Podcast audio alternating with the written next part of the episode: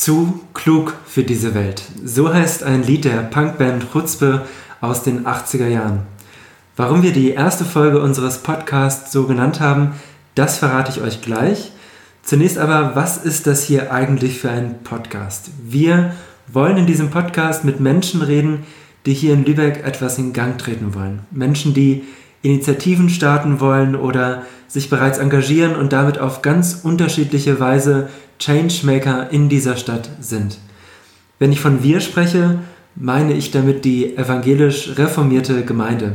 Ich selbst bin Pastor in dieser Gemeinde und treffe in meinem Alltag innerhalb und außerhalb der Gemeinde immer wieder auf Menschen mit spannenden und berührenden Lebenswegen. Menschen, die im Zuge ihrer Erfahrungen Ideen entwickeln, was sich konkret hier in Lübeck verändern könnte oder auch vielleicht verändern müsste.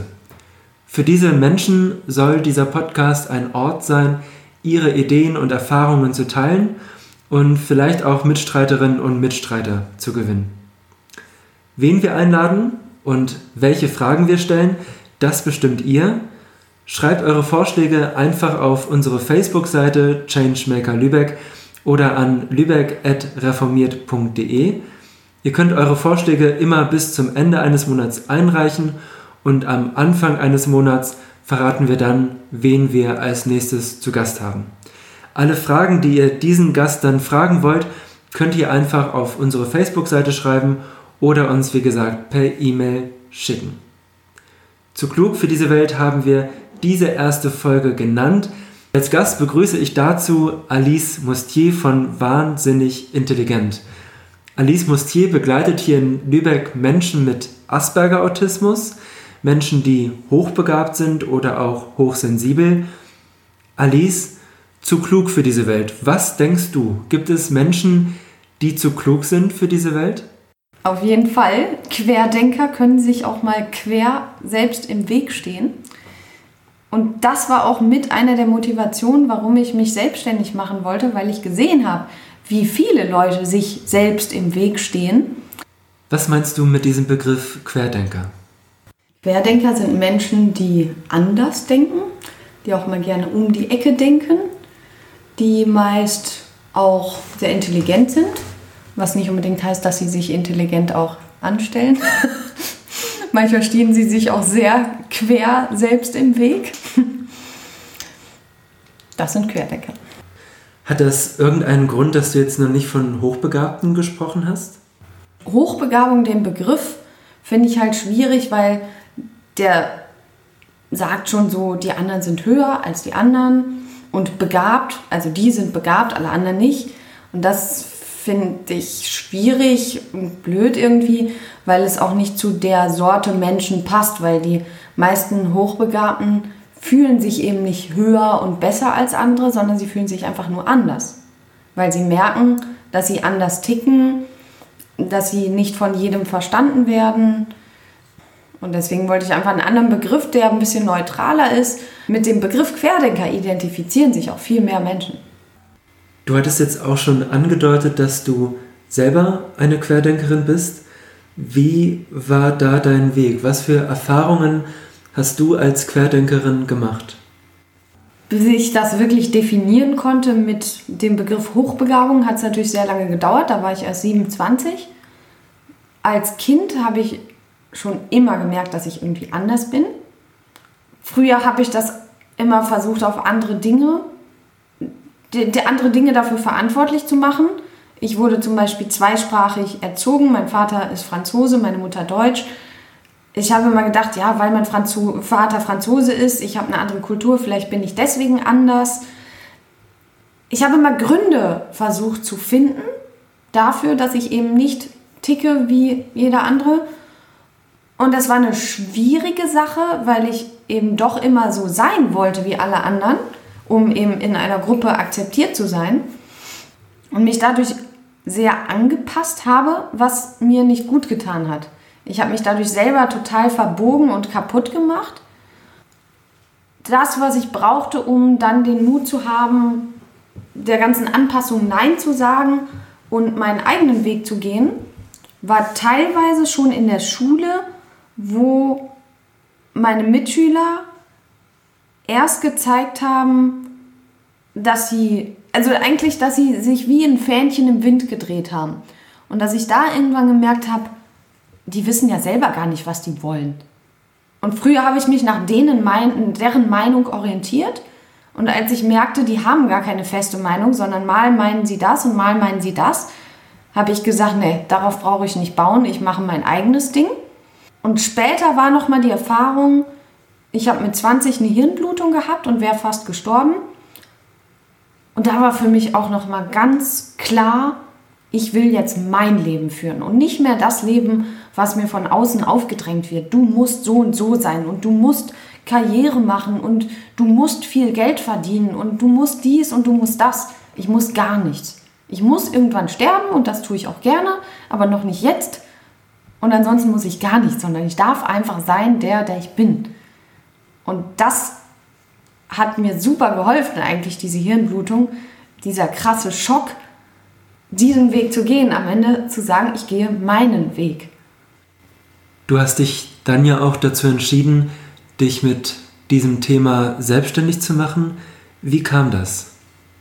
Ich kam auf diese Idee mit der Selbstständigkeit, weil ich 2007 in der französischen Schweiz gearbeitet habe als Lehrerin an einer Hochbegabtenschule und mich dann näher befasst habe mit dem Thema Hochbegabung und dann eben auch erkannt habe, was das mit meiner eigenen Familie zu tun hat und habe dann eben beschlossen, mich in dem Bereich selbstständig zu machen, Hochbegabung, Hochsensibilität oder Asperger Autismus eigentlich bei allen Menschen, die irgendwie ein bisschen anders ticken.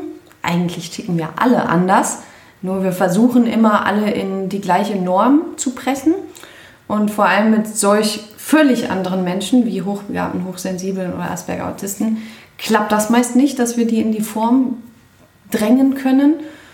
Und da kommt es dann häufig in der Kommunikation zu Schwierigkeiten, wenn diese Menschen etwas eben anders wahrnehmen, anders verstehen, sich auch anders ausdrücken. Wie sieht dann deine Arbeit bei Wahnsinnig Intelligent ganz konkret aus? Was machst du da? Ich begleite solche Menschen und unterstütze sie dabei, Potenziale besser nutzen zu können und diese überhaupt erstmal als Potenziale zu erkennen. Denn häufig leiden sie eher unter diesem Potenzial. Als Beispiel, es ist ihnen ständig zu laut, es ist ihnen ständig zu grell, sie fühlen sich nicht wohl unter, in großen Menschengruppen, ziehen sich dadurch zurück, vereinsamen teilweise dadurch auch.